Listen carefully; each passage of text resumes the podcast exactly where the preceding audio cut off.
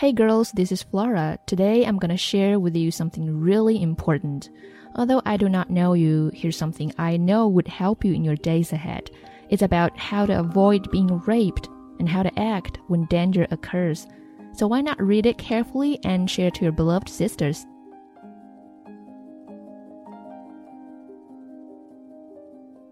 Your natural instinct can save your life. Pay attention to it. It is like radar and can prevent serious problems.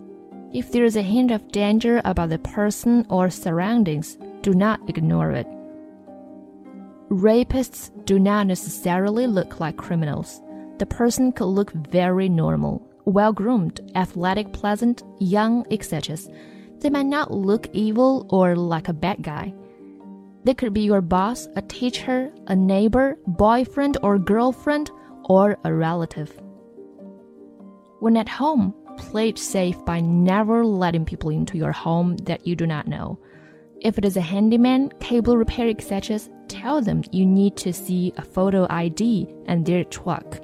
If you don't trust them instantly, then do not let them in. If they do not look you in the eyes, have a photo ID, drive a truck with a company name on it, or wear a uniform, that is suspicious behavior. Ask them to call the company while they wait outside then have the company call you or call the company yourself. Research data clearly proves that a way a person dresses or acts does not influence the rapist's choice of victims. His decision to rape is based on how easily he perceives his target can be intimidated. Rapists are looking for available and vulnerable targets. If you see one in the street, try to get on a bus, even if you have no money. Try to explain to the driver, he'll understand. Rape can and does strike anyone at any time. Age, social class, ethnic group has no bearing on the person a rapist chooses to attack. Don't underestimate your abilities. The human body has amazing strength in situations like this. Once the adrenaline gets going, as long as you are not too paralyzed by fear, you'd be surprised what you can do. Remember to improvise. Whatever you have on you can be used as a weapon in some way, for example, high heels or keys. The easy targets are a straight line eyes, nose, mouth, throat, solar plexus, breasts, stomach, brain, knees, and instep. Your elbows are incredibly strong. If they grab you, use blunt force to deter. Whenever possible, use your knee to deliver a sharp upwards blow as hard as you can to a male attacker's crotch, groin area to temporarily disable him, allowing you some valuable time to make a quick escape. Leave evidence such as a piece of jewelry or a bandana or anything that is yours with them so they can be identified later on.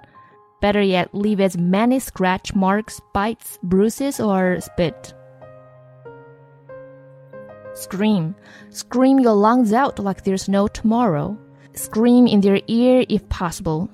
This will deafen them momentarily. Unless they have a weapon to you, ignore them if they say not to scream. Shout rape or something to that effect. Call the police. I am being raped. Scream, kick, and punch. Make sure you get noticed if you get attacked in a busy atmosphere.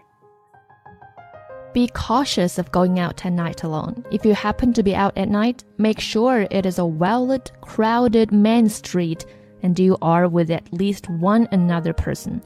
Carry your cell phone in your hand ready to make a call, and if you have one, a key in the other one to be used as a weapon.